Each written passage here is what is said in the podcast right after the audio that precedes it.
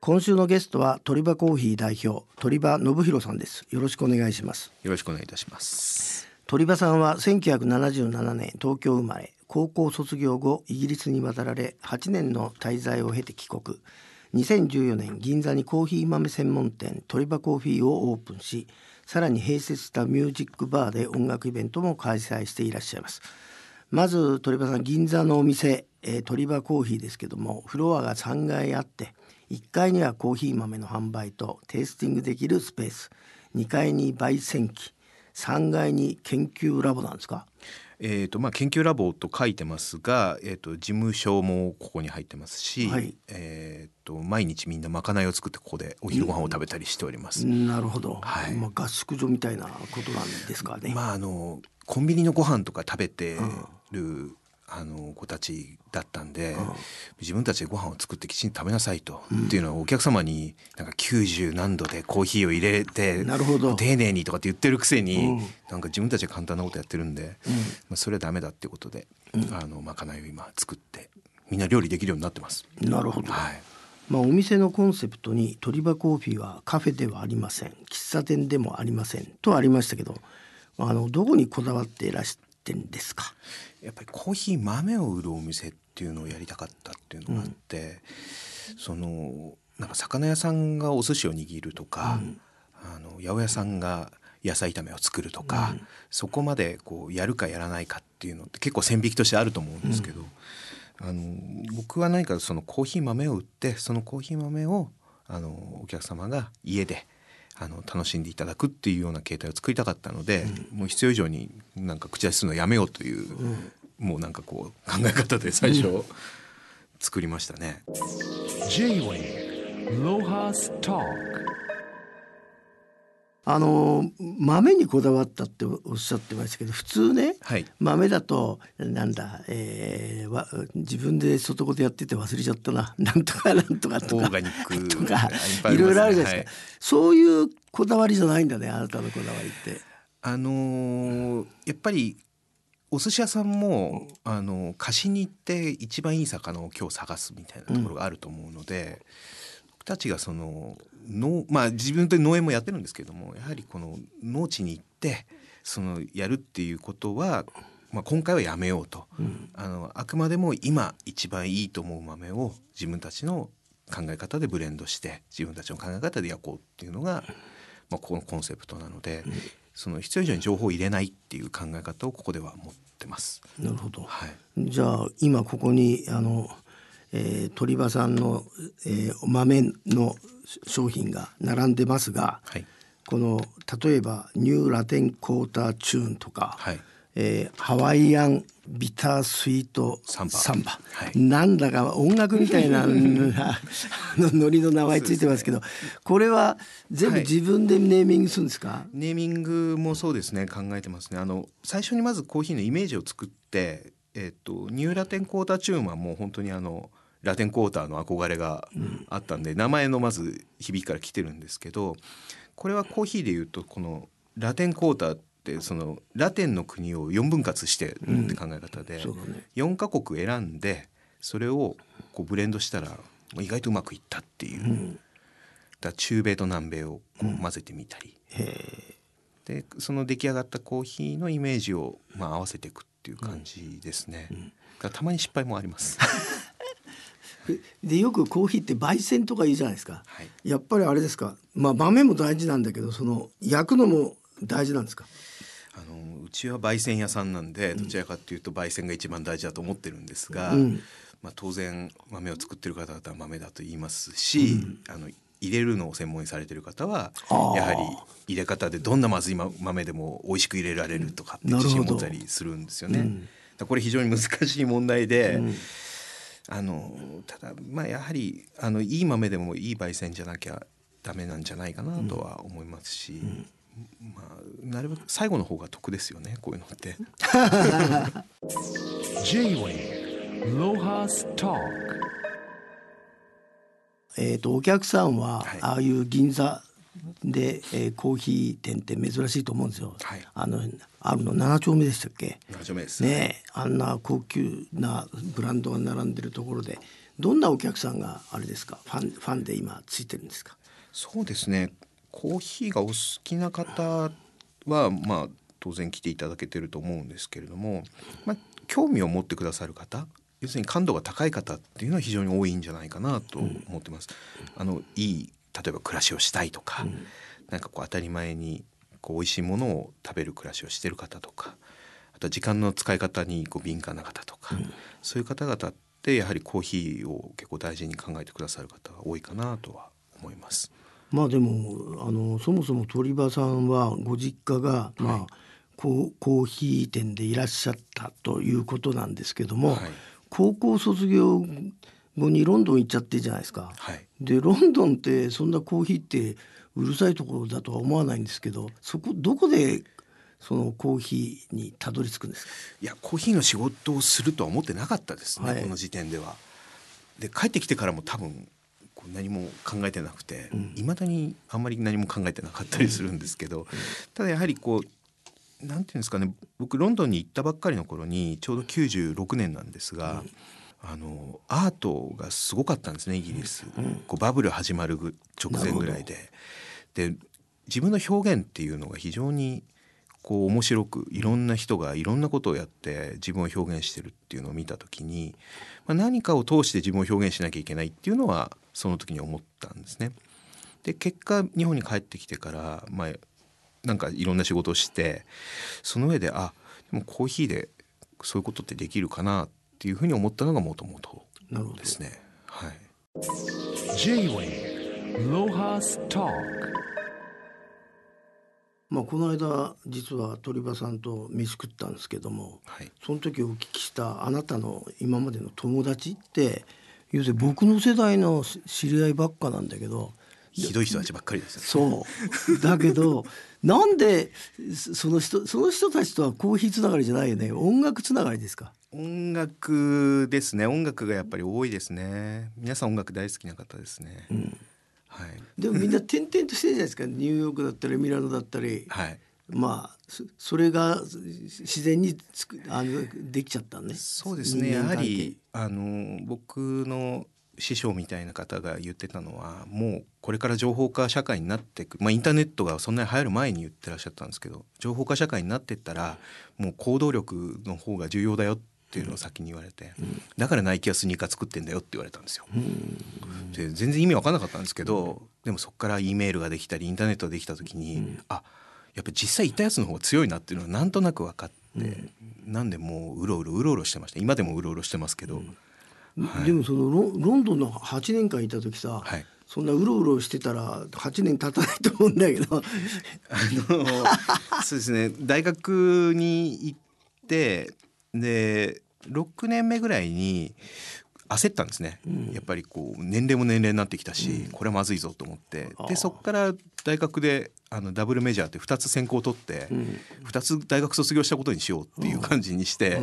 帰ってきて、まあ、帰ってまあきたら、帳尻はあったんだなそこでな。まあでも帰ってきてあんまり意味なかったなと思ってますけど。はい。それであれですか。まあコーヒー店作るんでも要するにね、僕は意外だったのは、はい。ななんで銀座なだったんですかね？たまたまっていうのがまあ正直なところなんですが、まあそのコーヒー屋がない場所って考えると、まあ、銀座なるほど。良かったかなと思ってます。今になると。あの意外とコーヒーってそんなに失敗のないビジネスだと僕は思っていて。あそうなの？はい、あのへ例えばコーヒー屋ライバルがいない住宅街だったら多分ずっとやっていける商売だと思うんですね。はあ。できちんとコーヒーを丁寧に焼ければ、僕はそれは長く続くものだと思うんで、まあ、場所はそんなに関係ないかなと思っていて、まあ、その中で銀座っていうのを、まあ、たまたまというか銀座がまあ寄ってきたというか、そういうご縁があったっていう感じがしますね。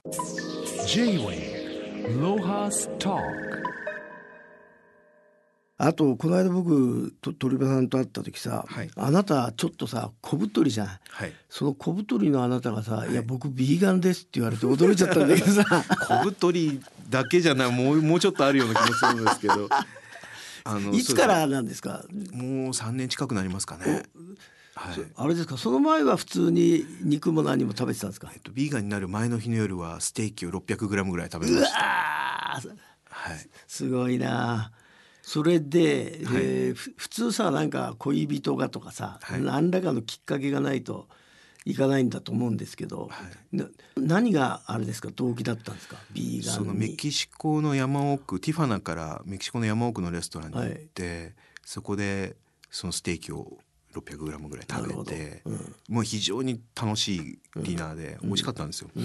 で帰りまたティファナに向かって車でこう帰ってる途中に、もう明日からでもやめようかな肉魚 っていうぐらいのノリなんですよね。あそれはあれですか？あの、えー、鳥羽さんが鳥羽コーヒーを運営していくルールの一つがロックであるかどうかと、はい。コラムにああるんですけどまさにロックかなと思ってビーガン行っちゃったんですか？うん、そのそそうはただ実際その前に、うん。えー、とビーガンになるもう何年も前にあのハイノ刑事さんとお会いした時に、ハイノさんが40年ぐらいビーガンなんですねあの方。そうなの？はい、あでこう帰り車でお送りしてる時に車の中で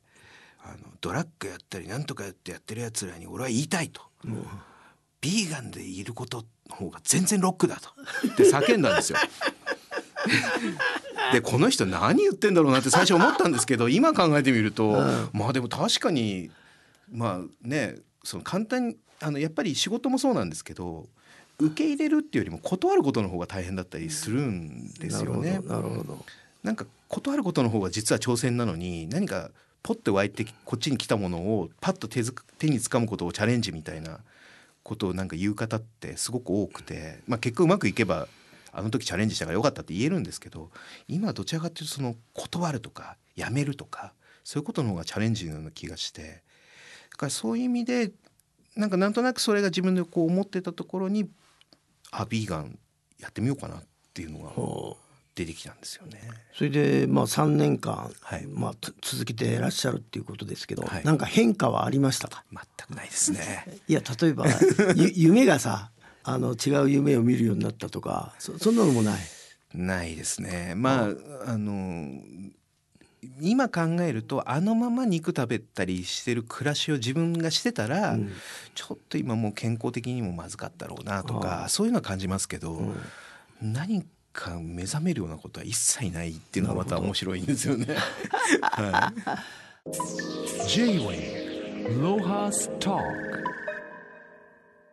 あのお店の3階にある研究ラボではい。まかないを、はい。えー若い人たちに、はい。まああなたがいろいろ心配して、はい。あのなんつうのかな、えーままあ、やるようになったとはい。おっしゃってましたけど、そのまかないやってる人たちもビーガンにしちゃったんですか？いやいや彼らはもう肉も魚も好きなように。まあもともと料理ができない子たちもいっぱいいたので,、でもうちの会社に入って多分一番良かったことかもしれないですよね。なるほどね。料理ができるようになったとか。なんかひそれも10人前とか作るんで。だなるほど。からなんかやっぱりちょっと考え方は変わると思うんですけどさらに自分が作った料理をうん美味しいって言ってもらえたりするって普通の一人暮らしではありえないそうだね。ではい、ただまあ彼らは好きな料理を勝手に好きに作ってみんなを食べさせるっていう。まあ僕の仲間でもカメラマンとかデザイナーとかこの徒弟制度がいまだ生きてるあーはい。あの村社会は、あのみんなまかないやらせてますけどね。相撲部屋とか、うん。プロレス道場みたいな感じですよね。やっぱりなんかまかないやってみんなで飯食うっていうのはなんかあのワンチームじゃないけど一体感そうですねのうん生む基本なんですかね。そうですね。あとまあコストも安いですよね。ああなるほどだか。らいいものを食べれるというか。J-Way Lohas Talk まあそのコーヒー店豆屋さんがある上ではいミュージックバーもやっててですね。はいまあこの間お邪魔して驚いたんですけど、はい。あの店のその特徴というか売りをちょっとお話しいただけますか？そうですね。あのー機材というかその置いてあるスピーカーとかアンプに関してはもう世界一流のものを置くっていうのが最初にコンセプトにありました。でもかける音楽に関してはもっと幅を広く、まあ、あの一緒にやってる大沢慎一さんの考え方もきちんとそこには反映されていて本当に最先端の音楽もかけられるえーかつ本当に名曲という曲もかけられるっていうふうに幅を広くして、でそれに合わせた音作りをするっていうまあとにかく大沢さんとはもういろいろやり合ってかなり時間をかけて作ったお店なので、僕たちも本当に満足のいってるお店になってます。いやこの間行った時お客さんに、まあ、外国の方が多いのは、はい。彼らは何をもってこうたどり着いてるんですかね安それが全然わかんないんですよね、はあ。銀座のあのビルの4階にある、よくと思ったらまあでも気づいたら外国のお客様の方が多いって時が多いそうですね。うん。はいまあ、ただ外国のお客さん一回来るとやっぱ喜んでくださるんですよあのお店って。であれだもんねあの自分の居場所はい。が銀座の真ん中に、そうですね。ある落ち着けるっていうね。まあ音はすごいけど落ち着けるっていうはい。ことなんだと思うんですけど。J-Wave Lohas Talk まああの鳥羽さんはも物事をジャッジする時もロックなのかって決めてるってことですけども、はい。これからなんかそういうロックなビジョンってありましたら教えていたいただきたいんですけど。ロックなビジョン、えっとまああの自分自身ビーガンになってで去年、えっと、3店舗店開けたんですよ。あそう。ビーガンのお店でそれはやはりこう自分の中で生活のパターンが変わったりスタイルが変わってできちんとそれに向かってこうなんか考えなきゃいけないっていうのが自分の中であって、だからやっぱりなんとなく暮らすことってすごい、あのそれもあるある意味ロックだとは思ってるんですけど、まあでも今後自分たちどうしなきゃいけないのかとかどうするのかっていうのを考えるときにやはりダメなものを切り捨てたりとか、いいものをよく見てから取り入れるとか、そういうなんか冷静に見えて実はこう自分の熱い感情が動かない限り、その自分の心は動かないっていうかそういう風なものって大事だと思っていて。だから結局3年まあ今今で言うとまあ2年半とか3年近くビーガンをやっていてやはり1年2年ぐらい待ってから店開けたんですね。それはなんでかっていうと自分なりのこう自問自答があって、今の状況でどうどういうビーガンができるんだ僕ビーガンのお店ができるんだとかっていろいろ考えて、で結局やっぱり2年経って僕が食べたいのはこう甘いものとかあと油っぽいものとか、ジャンクフードみたいなの食べたい、ビーガンで一番食べれないもの食べたい、だから野菜蒸したやつにこうちょっとあの塩パラパラっていうものは僕はいらないと。いらないっていうかもともと食べてないものを 今更ねビーガンになったから食べたいわけじゃなくて。だからそういう意味でこう今去年開けたハンバーガー屋さんもそうですけど、やはり自分が今一番必要としているもの、でそれに対してちょっと熱い思いがあるかどうかっていうのを確認してやった感じですね。じゃああれですね。まあコーヒー豆から始まってはい。ビーガンになり、さていよいよ大好きな音楽で次は何をやるかと。なんですかね。まあただコーヒーもね結局あのコーヒーが主役になることってほとんどないっていうのをずっと言い続けてて、やっぱ美味しいご飯食べた後に最後コーヒー出てきてで次の日に昨日あのコーヒー美味しかったねって話にはならないじゃないですか。ご飯美味しかったね楽しかったねじゃないですか。だからそれぐらいの存在なんでコーヒーって。だからやはりこうどちらかっていうとその食べ物とかあのもうちょっと感動ささせられる直接的に感動させられるようなものっていうのはなんか興味があるなとは最近思ってます。なるほどわかりました。じゃあ皆さんもぜひ銀座7丁目をうろうろして見つけたら見つけたらはい、はい、鳥羽コーヒーで 2階へ上がっていってください。はい、はい今日はどうもありがとうございましたあり。がとうございました。J-Wave Lohas Talk